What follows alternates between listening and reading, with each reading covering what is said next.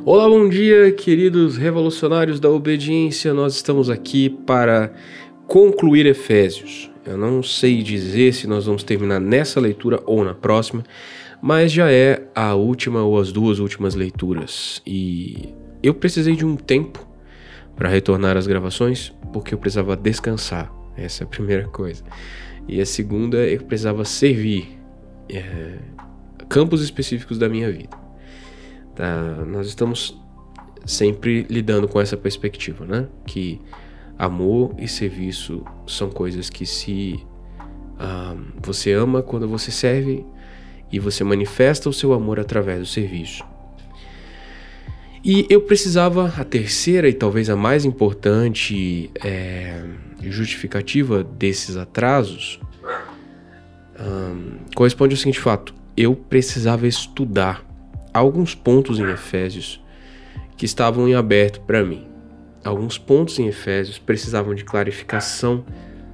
É, mesmo depois de muitas leituras disso, elas não estavam fluidas para mim. Tinha um ponto específico que eu precisava é, tornar mais claro. E eu fiz isso um, através de algumas leituras concorrentes, mas posso dizer que o livro O que você precisa saber sobre batalha espiritual do Reverendo Augusto Nicodemos, da editora Cultura Cristã, uh, foi muito importante nesse final de processo de entendimento de Efésios. Ele não é livro exatamente sobre Efésios, mas ele é um livro que vai abordar bastante o finalzinho de Efésios e antes que as pessoas me chamem de reformodinha, eu admito que a leitura desse livro não produz 100% da como é que eu vou dizer assim? Ele não dá 100% das respostas. Na verdade, livro nenhum deveria se propor a dar 100% das respostas. Eu acho que os livros melhores são aqueles que nos ensinam a fazer as perguntas melhores.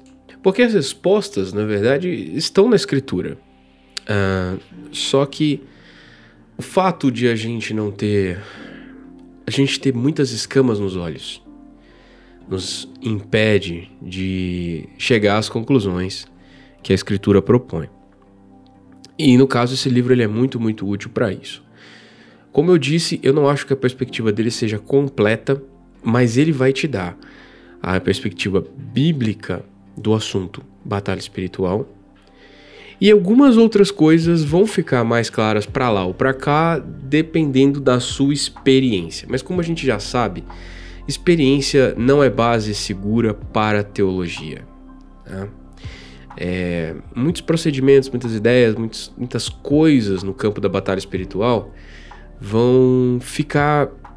É, vão ser edificados sobre experiências. E experiências não são um campo totalmente seguro. Lembrando da metáfora do homem que construiu sua casa na rocha em, e, e o homem que construiu sua casa na areia, em Mateus capítulo 7, também aparece em Lucas, Lucas 13, se não me engano, Lucas 12. É, vamos dizer que a experiência seja areia e a palavra seja rocha. Você pode edificar sobre a palavra ou você pode edificar sobre a sua experiência.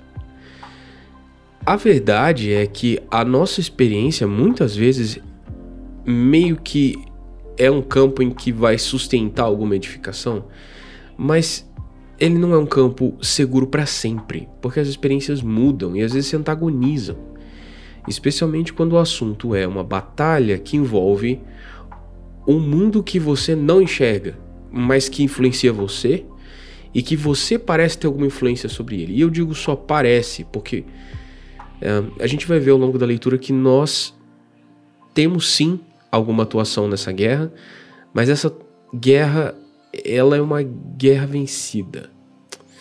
Ela é uma guerra vencida e que a nossa postura deve ser a postura daqueles que já venceram essa guerra. Ah, meu Deus, Davi, do que você está falando? Eu estou falando de tomar a armadura de Deus. Em Efésios capítulo 6, versículo 10.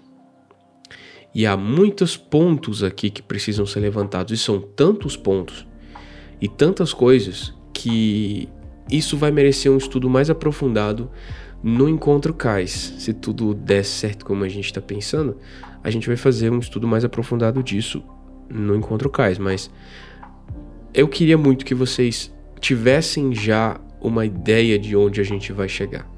Então eu já falei do livro. Quem tiver acesso, que você precisa saber sobre batalha espiritual. É um livro bom, uma leitura fácil, uh, bastante didática, um pouco repetitiva às vezes, mas eu entendo que ele é um livro bem inicial e incipiente sobre o assunto. E se você entender, internalizar e gravar no seu coração o que o livro apresenta, 70% da, da, da guerra está vencida. E, e não é uma guerra no mundo espiritual, é uma guerra dentro da sua cabeça. A batalha acontece dentro do seu coração. Mas eu falo mais sobre isso depois. Vamos lá. O versículo 10, ele começa assim: Uma palavra final. Sejam fortes no Senhor e em seu grande poder. Vamos lá, qual é a importância disso? É uma palavra final.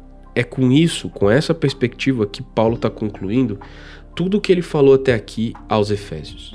Todo aquele rolê cósmico e pré-criacional, pá, a vontade de Deus antes de todas as coisas. E, e aí ele vem, aterriza violentamente e fala sobre as, a destruição das ideologias e da formação de uma mentalidade segundo a vontade de Deus, que não é nem cristã, talvez seja até pré-cristã tudo, tudo, tudo, tudo. Aí ele vai falar assim: uma palavra final é: sejam fortes no Senhor e em seu grande poder. Essa é a conclusão que Paulo quer que nós cheguemos. A, a, ao apresentar todas aquelas coisas, ele está nos apresentando as bases, os motivos para que nós sejamos fortes no Senhor e em seu grande poder. Sejam fortes no Senhor, em Cristo é a expressão que Efésios parece querer coroar. Assim como Romanos nos coroou com é, declaração de justiça, declarados justos, declarados justos pela obra de Cristo, declarados justos. Efésios parece que é infundir em nós esse conceito. Em Cristo, em Deus, no Senhor. A igreja está em Cristo, Cristo está em Deus. Então, que ele está falando para nós é: sejam fortes no Senhor. Sejam fortes no Senhor Jesus. Normalmente, no Novo Testamento, quando está usando essa expressão Senhor, ele está se referindo a Jesus. No Antigo Testamento, se referia ao Pai. No Novo Testamento, ao Filho. Então, sejam fortes no Senhor. Sejam fortes em Jesus e em seu grande poder. Vistam toda a armadura de Deus para que possam permanecer firmes contra as estratégias do diabo. É, quando a gente lê isso, eu vou pegar aqui para a gente ter um, um comparativo. Quando você vai ler esse mesmo verso na versão, eu estou usando aqui a NAA, que é uma versão que eu gosto muito também, tá? Às vezes eu estou lendo Efésios aqui na NVT, eu sinto falta de um ou outro termo que são importantes na NAA, porque a NAA é um pouco mais próximo do original e isso é muito legal. Uh, aqui ele fala assim na NAA: Vistam-se com toda a armadura de Deus para poderdes ficar firmes contra as ciladas do diabo. Isso é bem importante. Cilada do diabo a armadilha que o diabo prepara. Cilada é isso, armadilha. A força no Senhor e vestir a armadura de Deus é para permanecer firme.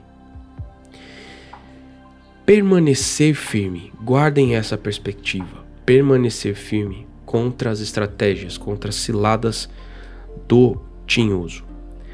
Pois nós não lutamos contra inimigos de carne e sangue, mas contra governantes e autoridades do mundo invisível, contra grandes poderes neste mundo de trevas e contra espíritos malignos nas esferas celestiais. Nós não lutamos contra inimigos de carne e sangue. Essa é uma outra perspectiva muito importante, um ponto muito importante. Permanecer firme, estar no Senhor, permanecer firme contra as ciladas do diabo e os nossos inimigos não são de carne e sangue. Quando Paulo fala de guerra aqui, ele já, não tá, ele já, ele já falou de paz antes. E o que ele falou é que contra carne e sangue não tem mais guerra, nós já fomos reconciliados. Lembra que ele falava de, de uma inimizade que havia entre dois, entre dois tipos de pessoas, entre duas nações, entre dois povos, entre duas ascendências, sei lá, a guerra entre uh, os filhos de Deus em Abraão e os, sabe, a guerra entre judeus e gentios, os filhos pela fé e os filhos pela carne. Essa guerra acabou.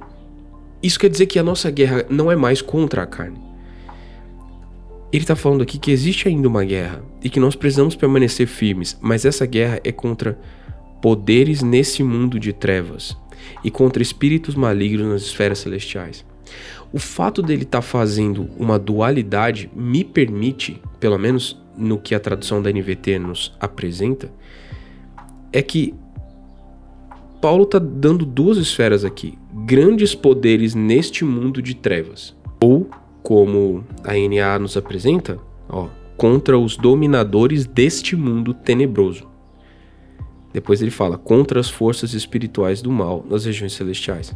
Na leitura da NA, você consegue perceber que são coisas consecutivas e que são coisas paralelas, digamos assim. Né? Existe um paralelismo, que é os dominadores do mundo tenebroso, deste mundo tenebroso, e depois as forças espirituais do mal a leitura da NVT nos induz a duas esferas diferentes: contra grandes poderes neste mundo de trevas e contra espíritos malignos.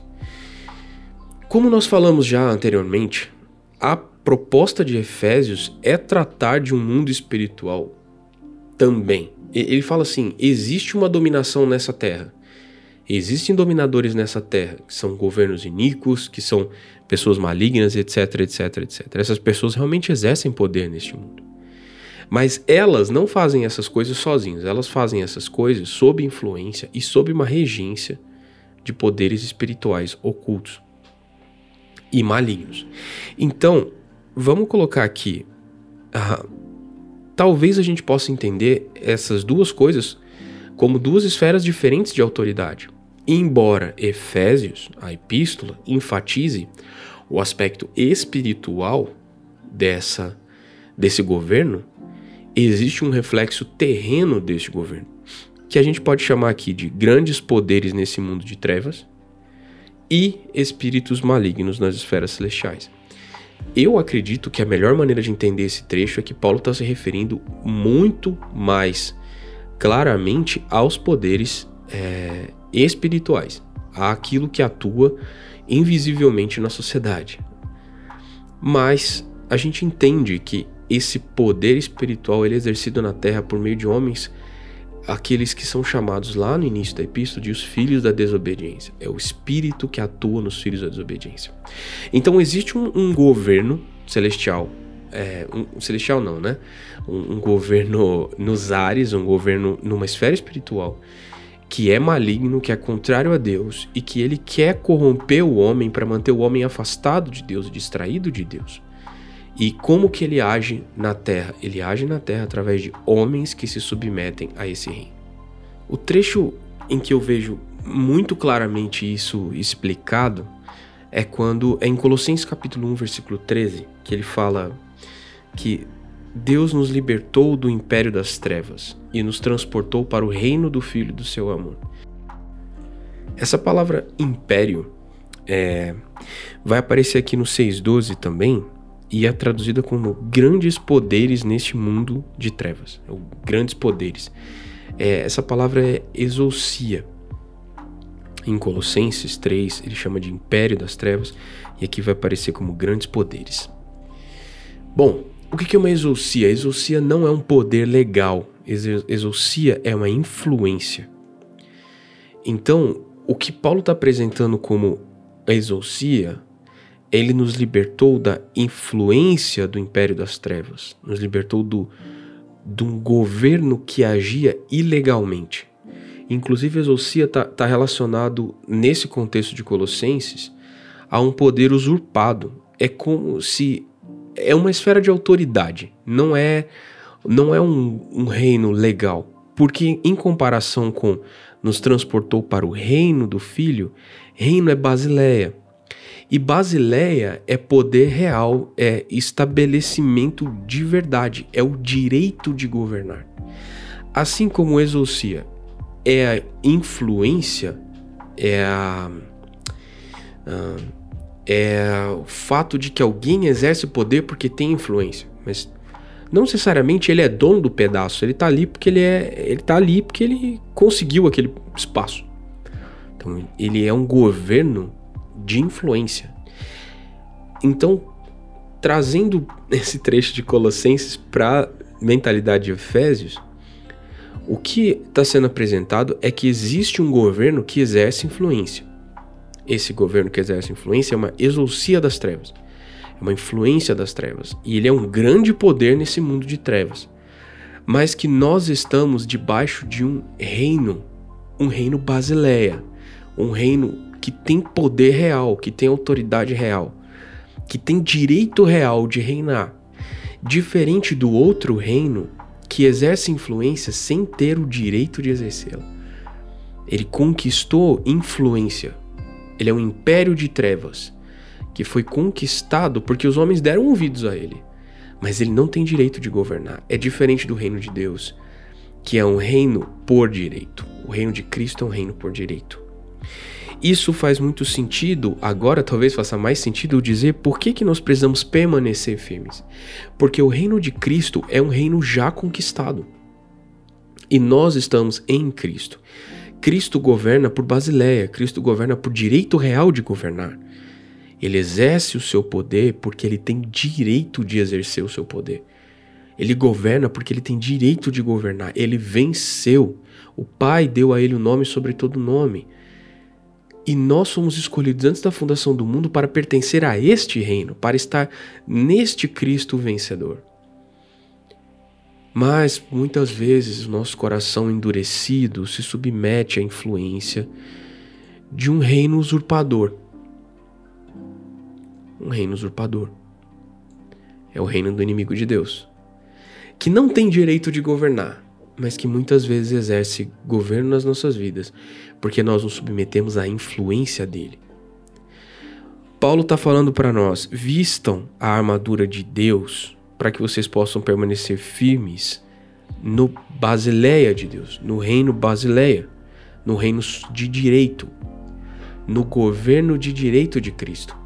Ao invés de vocês atenderem ou se enfraquecerem a ponto de estar de novo sob influência desse reino usurpador, desse império das trevas. E de novo falando, as autoridades deste mundo têm estado debaixo de um governo espiritual. Então aqui há grandes poderes no mundo que refletem grandes poderes que estão vindo além mundo, de esferas externas, digamos assim. Essa é a nossa posição a posição nossa é de pertencer a um reino que já venceu. E que existe lugares, pessoas e situações e mesmo pensamentos em nós que não estão submissos a esse reino. Esse é que é o ponto. Que coisas em você, que ideias, que sonhos, que planos, que projetos, que pensamentos, que crenças, que propostas, que sei lá o que, que moram em você que você alimenta, que você nutre e que não estão submissos ao governo, à basileia de Cristo, ao basileia de Cristo, ao reino por direito de Cristo, ao reino que Cristo conquistou porque o Pai deu para ele. A maior autoridade do universo é a do Pai, porque ele criou todas as coisas e ele é o dono da barata. Foi ele que fez. Mas ele deu o governo dessas coisas para Cristo. Cristo como o último Adão. Ele deu para Adão criacionalmente, quando ele criou, ele deu para Adão e Adão falhou. E aí ele concede para Cristo essa autoridade sobre todas as coisas. A autoridade de Cristo é maior que a de Adão, obviamente. Muito obviamente. De que maneira o inimigo exerce governo no mundo se ele não recebeu esse governo? Onde que foi concedido esse poder para ele? Às vezes, quando eu leio a escritura, eu chego à conclusão que homens malignos concederam a autoridade que eles tinham ao diabo, porque passaram a dar ouvidos a ele. E assim os reinos do mundo se tornaram do diabo. Quando, ele, quando o diabo tenta Jesus, ele fala isso: os reinos me foram dados e eu dou a quem quiser. Daí eu quero, dou a quem eu quero. Em que sentido foram dados? A gente não vê na escritura os reinos do mundo sendo dados ao diabo. A gente vê a autoridade na terra sendo dada para o homem. Mas aí o homem se submete à influência da serpente, passa a dar ouvidos ao diabo. E assim os reinos do mundo se tornam corrompidos como reflexos do governo daquele que é rebelde contra Deus. Uma esfera de autoridade espiritual, gerando ecos na terra de rebeldia contra Deus. O reino de Cristo é diferente porque ele não é uma, uma esfera de influência, ele é um reino de direito. Mas em sentido prático, ele se move de maneira muito parecida. Existe uma autoridade cabeça que está nos céus e ele governa a terra por meio do seu povo. Até que o Cristo se manifeste é, ao mundo em forma conhecida, o poder dele é exercido na terra por meio da igreja. É por meio da igreja que a multiforme sabedoria de Deus é conhecida. É por meio de nós que Deus exerce sua autoridade na terra. Só que nós somos representantes de um reino de direito e não de uma autoridade usurpada. Eu quero que isso fique muito claro para vocês. A autoridade verdadeira é a de Jesus. A autoridade verdadeira é a dele. E é ele quem deve reinar sobre nós, sobre cada pensamento, sobre cada sonho, sobre cada propósito. Precisamos levar cativo, 1 Coríntios capítulo 10, levar cativo todo o pensamento à obediência de Cristo. Isso foi só a introdução do que é a armadura de Deus e a batalha espiritual. Vamos seguir juntos até o final do capítulo 6. Até a nossa próxima leitura.